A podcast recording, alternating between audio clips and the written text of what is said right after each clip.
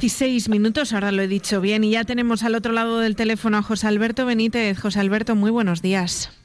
Buenos días, Anaís, ¿qué tal? Pues eh, bien, y además eh, hoy vamos a hablar de unos temas interesantes y, que están surgiendo casi, casi al, instante, porque me comentabas, José Alberto, que en las redes se está suscitando mm, una polémica por eh, lo que ocurría ayer a raíz de esa carrera, un clásico ya de San Sebastián, la, la Beovia, ¿no? que se celebraba durante la jornada de ayer y al parecer dos personas sufrieron un infarto. Y a raíz de esto han surgido diferentes polémicas, como digo, sobre todo en Twitter, ¿no? Correcto. Ya es un, es un tema que es tan recurrente que, a mí particularmente no, o sea, ya me, cansa hablar del tema del coronavirus, las vacunas y tal, pero bueno, como, como acaban siendo noticia porque se viralizan cosas que, que no son ciertas, pues entonces a mí me escama un poco en, el, en ese orgullo de investigador y científico y, me da rabia y entonces pues sí que me apetece aclarar ciertas cosas. Entonces, como muy bien has introducido... Porque, además aparece ese tercer factor, ¿no? Por lo que dices en esos comentarios.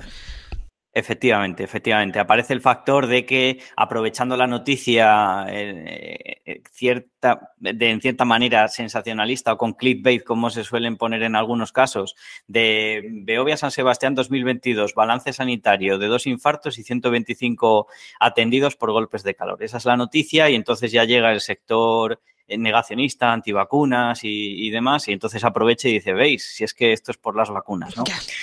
Entonces, eh, pues bueno, quería esclarecer un poco este tema, porque sí, es noticia, por desgracia, que, que haya infartos en, en este tipo de carreras, pero claro, eh, lo, que hay que aclarar es, por una parte, es una carrera de 20 kilómetros en la que eh, participan no solo atletas de élite que se preparan para ello, sino muchísima gente popular. Es una de las carreras que, que bueno, de las más multitudinarias que hay, en este caso de 20 kilómetros, que ya es una distancia en la que eh, si ya de Y todos los tenemos en la cabeza, desde Luis García Montero a Félix... No sé qué estamos escuchando, ¿qué está pasando? ¿Qué está pasando? Que se nos meten los duendes por ahí.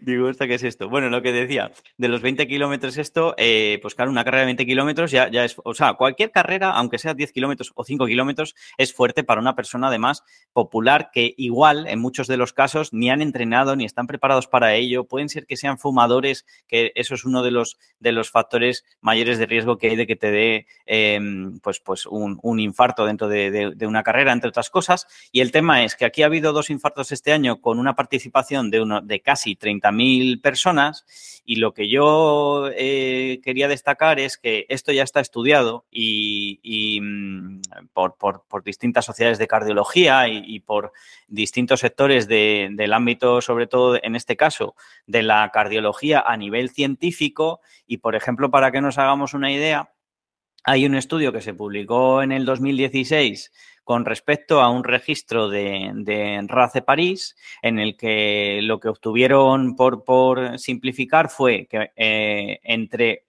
una de 200.000 personas hasta una de cada 7.500 personas participantes, en este caso de una maratón, solían tener algún tipo de evento eh, cardiovascular, o sea, algún infarto o, algún evento cardiovascular que podía incluso eh, llegar a, finalizar pues, en el fallecimiento de, de los corredores. En este estudio, además, se observó pues que, como he dicho yo ahora, había muchas personas que tenían factores de riesgo, que eran fumadores activos, etcétera, etcétera, personas que tenían obesidad, etcétera, etcétera. Entonces, eh, en resumen, si miramos hacia atrás, el tema este de los infartos, ¿ha pasado alguna vez más? Claro que ha pasado. Es más, estuve buscando noticias justamente de la misma carrera, de la Beovia, de años anteriores, y, en el año... Em, en el año 2015, creo que fue. Antes de las vacunas y antes del coronavirus, por mucho tiempo. En el año 2000. En el año 2015 no solo es que le diera un infarto, porque ayer por suerte, al parecer, les dio el infarto, pero se están recuperando. Quiero decir, no han fallecido, por lo menos por ahora. Bueno, pues en el, en el, 2000, en el 2015 directamente falleció un corredor en esa carrera y no había ni vacunas de coronavirus, ni coronavirus, ni nada. Otra cosa que también he escuchado, mucha gente diciendo, eh, eh, porque la noticia esta indican que, que, hubo muchos golpes de calor ayer y he escuchado a gente decir, no, mira, ayer aquí hizo 22 grados y eso no es calor. No, bueno, vamos a ver, no es calor si vas paseando, Exacto. pero en una carrera en una carrera, 22 grados es bastante calor y más aún en condiciones de humedad alta como sucede en San Sebastián y si hay sol, porque no es lo mismo 22 eh, grados nublado que 22 grados dándote el sol. Y de hecho, me puse a buscar en noticias de Beovias anteriores y curiosamente otros años ha habido, para que nos hagamos una idea, unas temperaturas de entre 7 y 14 grados y ayer la mínima, la mínima ayer eran 17 y la máxima fueron 22-23. Claro, es que no entonces, es propio tampoco de esta época del año el tener no. esas temperaturas. Claro, la claro. Gente entonces, no se prepara de igual forma. Efectivamente, ese es el tema, que la claro. gente tampoco se prepara de igual forma. Y de hecho, los que sean runners que, que, que sigan el tema este del, del, running, hace un par de semanas fue la maratón de Nueva York sí. e hizo un calor exagerado para, para, la fecha en la que estaba y pilló a muchos corredores incluso siendo atletas de élite, uh -huh. les pilló mal y tuvieron desfallecimientos, no infartos y tal, pero desfallecimientos por golpes de calor. Y es algo completamente natural en este tipo de carreras. Claro, Entonces, lo, lo, que no se puede hacer es, es, eh, generalizar y el aprovechar este tipo de noticias o este tipo de sucesos que, que ocurren mm, como tema, ¿no? Para atraer otros que yo creo que ya está demostrado y altamente demostrado que no tiene por qué existir una relación directa entre una cosa y otra. Clarísimo. Efectivamente. Así que aclarado te queda, José Alberto. Y ahora nos vamos a hablar de la glucosa y la relación que pueden tener con Sí. el cáncer. Sí, bueno, en principio contar que, bueno, eh, esta mañana leí un, un artículo de, de, un medio de comunicación nacional, me resultó interesante, es una entrevista que le hicieron a, a un investigador del, del CNIO, que es, eh, bueno, Nabil eh, Youder, no sé si he dicho bien el apellido, pero bueno. El no sirve. Me resultó, me resultó, curioso el título, porque el título efectivamente es Los alimentos ricos en glucosa son aliados del cáncer. Luego realmente te pones a leer la, el, la entrevista en sí y yo, y yo realmente no, no me quedaría con ese titular. Pero bueno, eh, aquí entramos siempre en, en el tema de, de, pues no lo sé, no sé por qué eligieron ese titular, pero la entrevista en no, sí, por sí llamar me la gustó. atención, que al final es la función que tienen sí, los titulares, por llamar la atención, exacto, por llamar la atención. Pero luego realmente la, Sí, sí, lo consiguió porque yo entré a leerlo. Claro. Lo que pasa que luego en la Claro. conclusión que yo saco de aquí es otra cosa diferente. ¿no? Y de eso vamos Eh, a hablar, en, primer, Alberto. en primer lugar, decir que los alimentos ricos, sin contexto, que los alimentos ricos en glucosa son aliados del cáncer, lo primero, yo cuando leo esa frase, no sé si se están refiriendo a que son, eh, a, que nos ayudan a, luchar contra el cáncer o a que realmente nos están fastidiando más porque ayudan al cáncer a, a propagarse más por nuestro cuerpo y, y, en definitiva, acabar con nosotros. Yo eso fue lo primero que al leer el título digo, no sé si lo que me están diciendo es que los alimentos ricos en glucosa son buenos o son malos. Eso para empezar. Pero luego ya, leyendo, el, leyendo lo que es la entrevista en sí, me queda claro que lo que quieren decir es que son buenos. Y entonces, con lo de que son buenos, yo ahí eh, tengo discrepancias porque está muy sacado de contexto todo esto. Y entonces, eh, por, por, por matizar el tema del título, de lo que habla realmente es de que si las frutas y las verduras, que son que, que las frutas obviamente son ricas en glucosa, si pueden ayudar a, a mejorar eh, El, estado de es salud general, ¿no? De una el estado, que el estado de salud exacto de una persona que tiene cáncer no es que la vayan a no es que vayan a quitarte el cáncer pero que sí que mejora eh, pues bien como lo has dicho ahora perfecto entonces pero claro, estamos hablando de las frutas y las verduras. No me puedes decir que los alimentos ricos en glucosa, porque entonces llegas, coges ahí eh, las gominolas, que son ricas en glucosa, y, dices, ah, pues las gominolas me ayudan a, prevenir el cáncer o a combatir contra el cáncer o lo que sea, ¿no? Y no es así. No obstante, la entrevista en sí sí me gusta porque habla muchísimo de la relación que hay entre la dieta y el cáncer. Y entonces me quedo con lo positivo de esta entrevista, que es que efectivamente eh, a lo largo de la entrevista le hacen una serie de preguntas a, este investigador y entonces le preguntan, eh, primero, que si algunos alimentos son aliados, mal, mal redactada la pregunta, pero bueno, son aliados del cáncer, ponen aquí, y entonces pone, eh, o sea, eh, con- contesta este compañero que está muy demostrado científicamente que llevar a cabo una mala, alimentación influye de forma clara en el desarrollo del cáncer.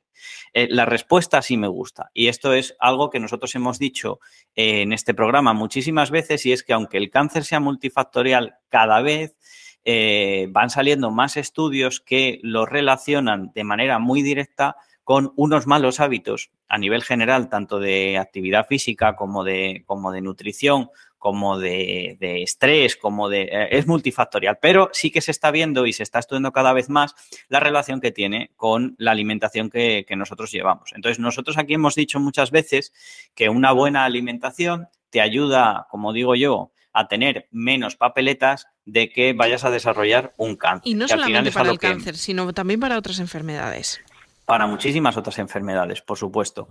Entonces, eh, siempre escucho cuando alguien se cuida eh, a, alguno, ¿no? Pues eh, va, mira qué sacrificio hace. Bueno, lo primero es que la persona que se cuida, para ella cuidarse no suele ser sacrificado, sino que suele ser algo, un estilo de vida y lo lleva de manera completamente natural. Y luego también lo siguiente que suelo escuchar es, mira, se está cuidando y por, porque nos puede pasar a todos, porque hay más factores, por eso he dicho que es multifactorial y hay muchos factores que son genéticos y congénitos y demás, eh, hay muchas veces que alguien que se cuida muchísimo de repente, por lo que sea, padece un cáncer y dicen, ¿ves? O sea, dicen, ¿veis? Pues claro, es que aunque se cuide, eh, le ha tocado tener un cáncer, ¿no? Claro, es que por supuesto que, puedes tener un cáncer, por desgracia, porque es una enfermedad que, todavía necesita mucho estudio, pero que sí que cada vez, eh, como digo, se está viendo que tiene mucha más relación el que te aparezca con, los hábitos. Entonces, ¿qué ganas cuidándote?